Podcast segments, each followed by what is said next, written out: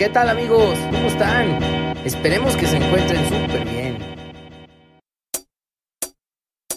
Bienvenidos a un nuevo episodio de Espiritualidad y Sobriedad Show, el primer podcast que busca ayudarte a conseguir una vida útil y feliz, mostrándote que cualquier adicción o obsesión que tengas puede ser superada. ¿Qué óvole amigos? ¿Qué óvole mi gente querida? ¿Cómo están? Yo soy su amigo Arturo y otra vez les doy la bienvenida a un episodio más del programa, su programa favorito, Espiritualidad y Sobriedad Show, este programa radio vía podcast que te informa acerca de adicciones, alcoholismo, codependencia y todo lo demás que tiene que ver con esta terrible enfermedad, estos padecimientos del del corazón y de la mente. Bueno, les doy la bienvenida a un programa más. Esta vez vamos a hablar sobre la borrachera seca. Ese es el tema del programa de hoy, la borrachera seca. Unos minutitos, solamente episodios de 10 minutos para que rápidamente caches algunas ideas, captes algunos conceptos y los pongas en práctica en tu vida o te pues te nazca el interés de eh, saber más acerca de estos temas. Vámonos de inmediato a empezar el episodio esperando que te guste y te puedas identificar. Bye. Y bueno amigos, ya que les di la bienvenida y estoy gustoso de tenerlos aquí, al igual que mi compañero José Luis. ¿Qué andas, José Luis? ¿Cómo estás, Arturo? Vámonos de lleno al tema. Vámonos. ¿Qué es la borrachera seca? Este tema que es del dominio de la jerga del alcohólico, del adicto, que es del dominio de los grupos, que lo escuchas varias veces en las juntas, al salir de las juntas, cuando platican alcohólicos, en fin, en fin, en fin. Todo el que tenga que, ver con algo con alcohólicos anónimos, con narcóticos anónimos, con codependientes anónimos, sabrá y entenderá de lo que estamos hablando, porque incluso se menciona en eh, nuestro texto, nuestros libros. Y yo quisiera que me empezaras a echar la mano en este episodio corto, José Luis, para abarcar lo más posible en lo que es el tema de la borrachera seca. Miren, eh, en el libro del 1212, en la edición gringa, que le decimos nosotros, traducida al español, les voy a leer un, un extracto que está al inicio del décimo paso en la página 86 que dice textualmente, un borracho que tiene una resaca fatal por haber bebido en exceso el día anterior, hoy no puede vivir bien, pero hay otro tipo de resaca que todos sufrimos, ya sea que bebamos o no. Es la resaca emocional, la consecuencia directa de los excesos emocionales negativos de ayer y a veces de hoy. Y pone ejemplos, ira, miedo, celos y similares. Ahí termina la cita. Ahora bien, mucha gente eh, confundimos, inclusive yo estuve ahí, confundía la, borrachera seca con la resaca emocional o cruda moral. Si, si pusieron atención, la resaca emocional es la consecuencia que viene después de un arranque de ira, de miedo, de celos y de similares. Cuando estamos atacando a alguien bajo un estado de ira, en ese momento no sentimos malestar, no sentimos culpa, no sentimos remordimiento, no sentimos vergüenza. Esa es la borrachera seca. Es como cuando uno está bajo los efectos de la droga, ahí no sientes dolor, no sientes gran cosa. Estás bajo los efectos de la droga y actúas tal cual. Igual nosotros, cuando sin beber estamos en un ataque de celos, pues casi siempre reaccionamos con ira, con humillación al otro, con venganzas. Cuando estamos en un estado de, perdón, de celos, también reaccionamos de una manera poco este, cuerda y atacamos a la gente. Eso es la borrachera seca.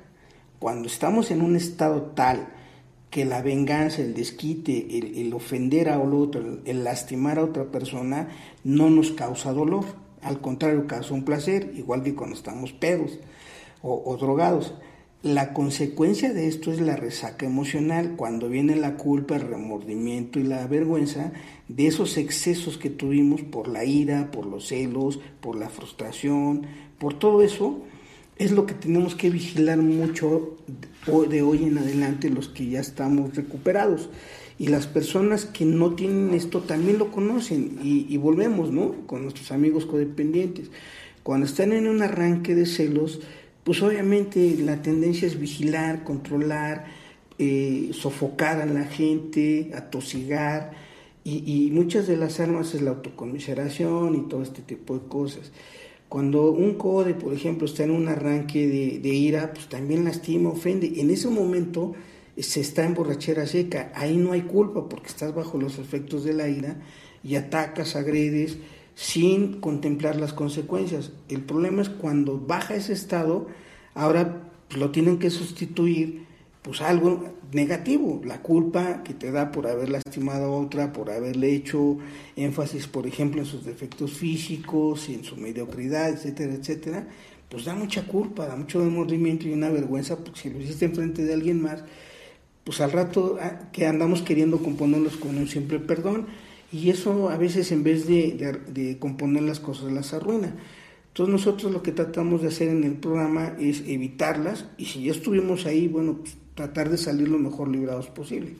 Sí, yo veo y quiero resaltar, para un adicto, para un alcohólico, estas vienen cuando ya no estamos tomando, ya no estamos consumiendo. Eh, es un estado de irritabilidad, digamos, puede ser. Me refiero a la opinión del médico en nuestro libro grande, el libro de Alcohólicos Anónimos, cuando dice que andamos eh, inquietos, irritables y descontentos cuando no tenemos la muleta de recargarnos del alcohol, de la sustancia. ¿Qué pasa? Que empezamos a desconcertar a nuestras personas, a las, que más queremos o las más cercanas, con este tipo de conductas, pues como si anduviéramos borrachos, pero ahora ya no tomamos. Y es cuando la gente dice, oye viejo, ¿de veras estás haciendo un grupo doble A o estás tratando de mejorar tu vida? Porque yo veo que sigues en las mismas. Nada más que ahora ya no apestas alcohol, pero tus conductas van siendo más o menos las mismas. Y esto no es más que, me parece, José Luis, y a ver qué opinas.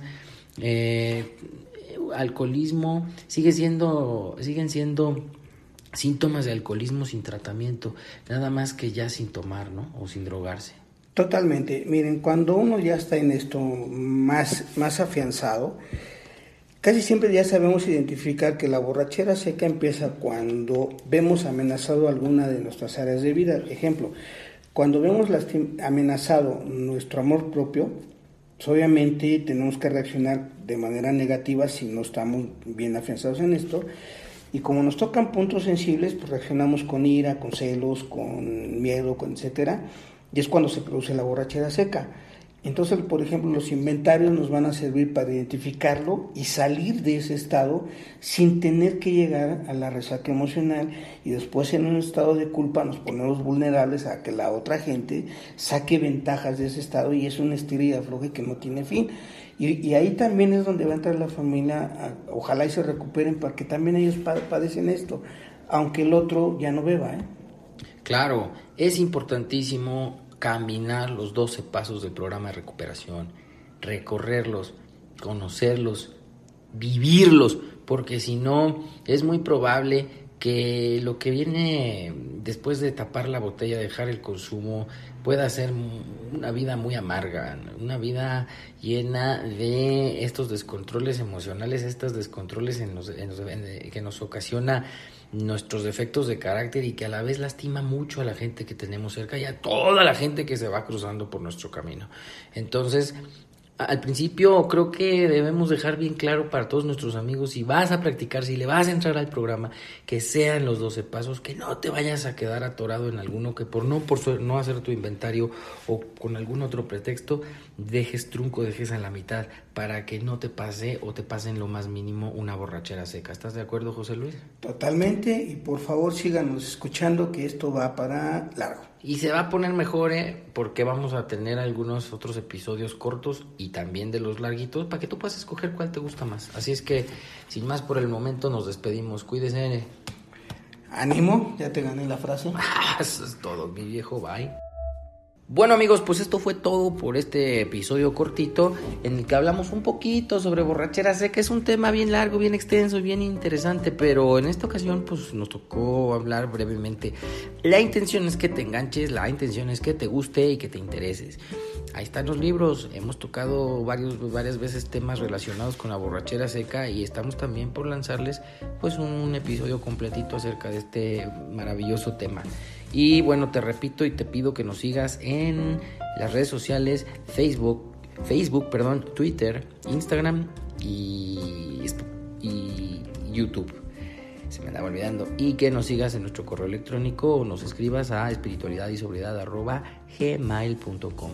con el cariño de siempre y el agradecimiento cada vez más grande porque nos estás escuchando, me voy a despedir y ánimo. Ahí quedó. Recuerda darle manita arriba y compartirlo. Alguien podría necesitarlo. Por favor no dejes de suscribirte a nuestro canal. Si te has quedado con ganas de más, te invitamos a seguirnos en todas nuestras redes sociales. ¡Chao amigos!